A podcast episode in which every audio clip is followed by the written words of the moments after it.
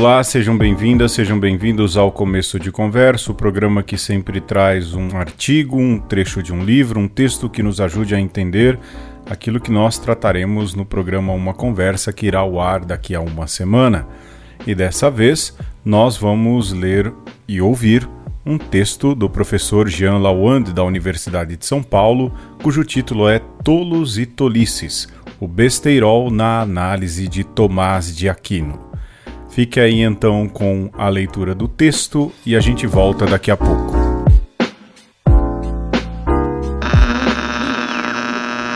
Tolos e Tolices, o besteirol na análise de Tomás de Aquino. Há um número infinito de imbecis. Esta verdade, que é confirmada pela autoridade de Deus, como se fosse necessária a revelação do óbvio, é citada mais de 20 vezes por Tomás de Aquino que lê em Eclesiástico 1,15 Stultorum infinitus est numerus, sentença de Salomão, proferida em um momento de veemente desabafo e sob os efeitos do vinho. Os nécios, diz por sua vez o Salmo 118, me rodeiam como vespas. Os tolos não são só infinitos, mas também apresentam-se sob diversas espécies, umas mais brandas, outras mais graves. Há tolices inocentes, outras são grave pecado e etc. Ao longo de toda a obra de São Tomás de Aquino, encontramos toda uma tipologia de tolos: acinete, cataplex, crédulos, fatus, grossus, ebes, idiotas, imbeciles, inanes, incrassatus, inexpertos, insensatos, incipiens, nécios, rústicos, stólidos, stultus, estúpidos, tardos, turpes, vácuos e vécors. Nesse texto, podemos examinar brevemente alguns tantos tipos de imbecis apresentados por Tomás, algumas causas, efeitos e os remédios, quando há remédio, que ele aponta para as tolices. Para começar, Tomás vale-se das comparações com animais. Se em espanhol asno designa pessoa rude e de pouca cabeça, e em português burro é a palavra para designar a fraca inteligência, Tomás em vinte vezes compara o incipiente ao jumento, porque os animais agem movidos pela paixão. O cachorro se irrita e começa a latir, o cavalo, quando tem um desejo, relincha e etc. E o incipiente, que abdica da razão, de sua honra, que a razão, como repete Tomás, se reduz a um asno ou jumento. O problema da tolice recai sempre no bom juízo, sobre a realidade e principalmente sobre os agibilia. Se sensatus é o homem razoável, com bom senso, que sabe discernir e decidir bem sobre as ações particulares, os insensati ou asineti carecem do devido senso para essas ações. Tomás, aliás, agudamente faz notar que não se pode dizer que crianças sejam insensatas, mas só adultos. Uma primeira característica de diversas formas de tolice é a parálise. É o que acontece, por exemplo, com o stupidus, que às vezes Tomás designa por cataplex, cataplex it et stuptus, que recebe esse nome precisamente por conta de uma parálise que lhe sobrevém por estupor.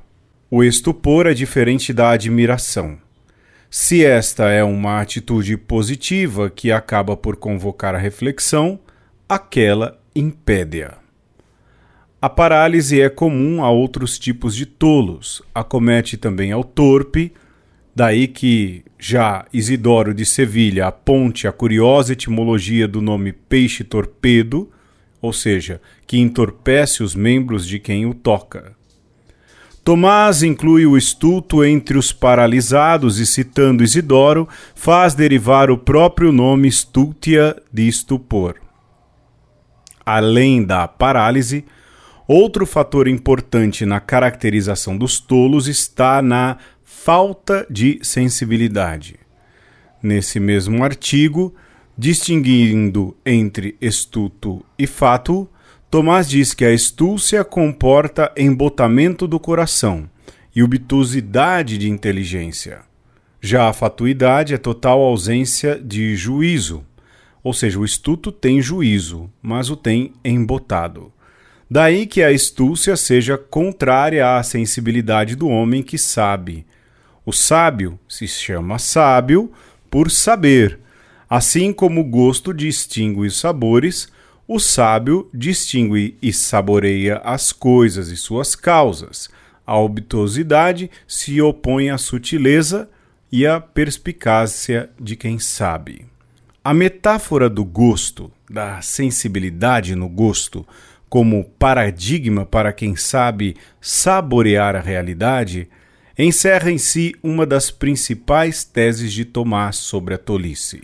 No começo da 1/2, por exemplo, discutindo qual é o fim último do homem, considera a objeção de que a felicidade estaria no dinheiro, pois essa é a opinião comum. E responde: tudo que submete ao dinheiro é o que afirma a multidão de estultos que só sabem de bens corporais que o dinheiro pode comprar. Mas o juízo sobre o bem humano não o devemos tomar dos estultos, mas dos sábios, assim como em coisas de sabor perguntamos àqueles que têm paladar sensível. Trata-se sempre de uma percepção da realidade. Aquilo que na realidade é doce ou amargo parece tal como é, doce ou amargo, para aqueles que possuem a conveniente disposição de gosto, mas não para aqueles que têm o gosto deteriorado. Cada um se deleita naquilo que ama.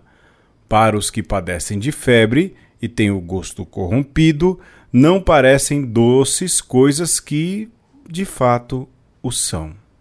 Outra característica do incipiente é a de pensar que todos são como ele. E Tomás, considerando a etimologia, faz notar que o incipiente é insapiente ou não sábio, que não saboreia a sabedoria divina. Outra constante em diversos tipos de tolos é a obtusidade, que se opõe à agudeza. O agudo penetra na realidade, daí que se fale de sentidos agudos e inteligência aguda, que penetra até o íntimo da realidade e no extremo oposto está Webs. Em relação a Deus, todo homem é tardo de intelecto. Deus conhece tudo em um só ato. E, portanto, para aprender precisa de muitas metáforas. Um intelecto elevado, de poucas coisas, extrai muito conhecimento, mas os tardos precisam de muitos exemplos para entender. Os tardos se resistem a atinar com a realidade e dão interpretações grosseiras, a voz que glorifica Jesus no Evangelho é tomada pelos mais grosseiros por um trovão. Os nécios são ignorantes, e com ignorância a gente culpa a pessoa ou não. Já o crédulo é superficial no crer. Nem sempre o problema dos tolos é um problema de intelecto, pois se o intelecto não é potência corpórea, no entanto, necessita em sua operação das potências corporais como a imaginação, a memória e a cogitativa. E se as pessoas e suas operações dessas sofrem algum impedimento por parte do corpo, então não haverá bom funcionamento do intelecto. O remédio para tudo isso, quando há remédio, é proposto por São Tomás ao dizer que as deficiências espirituais se socorrem com obras espirituais de dois modos: um, pedindo auxílio ao Deus, e para isso existe a oração. Contra as deficiências do intelecto especulativo, o remédio é o estudo, a doutrina. Contra todas as deficiências do intelecto prático, a deliberação e o conselho. Você escutou Tolos e Tolices, o besteirol na análise de Tomás de Aquino, de autoria do professor Jean Lawand, que é professor da USP. Você ouviu o programa Começo de Conversa, que sempre traz um texto, um trecho de um livro, um artigo, algo que nos ajude a entender o que nós trataremos no programa Uma Conversa, que irá ao ar daqui a uma semana. Você pode nos procurar sempre em nossas redes sociais, arroba umconversa, e também pelo e-mail conversaconosco.gmail.com.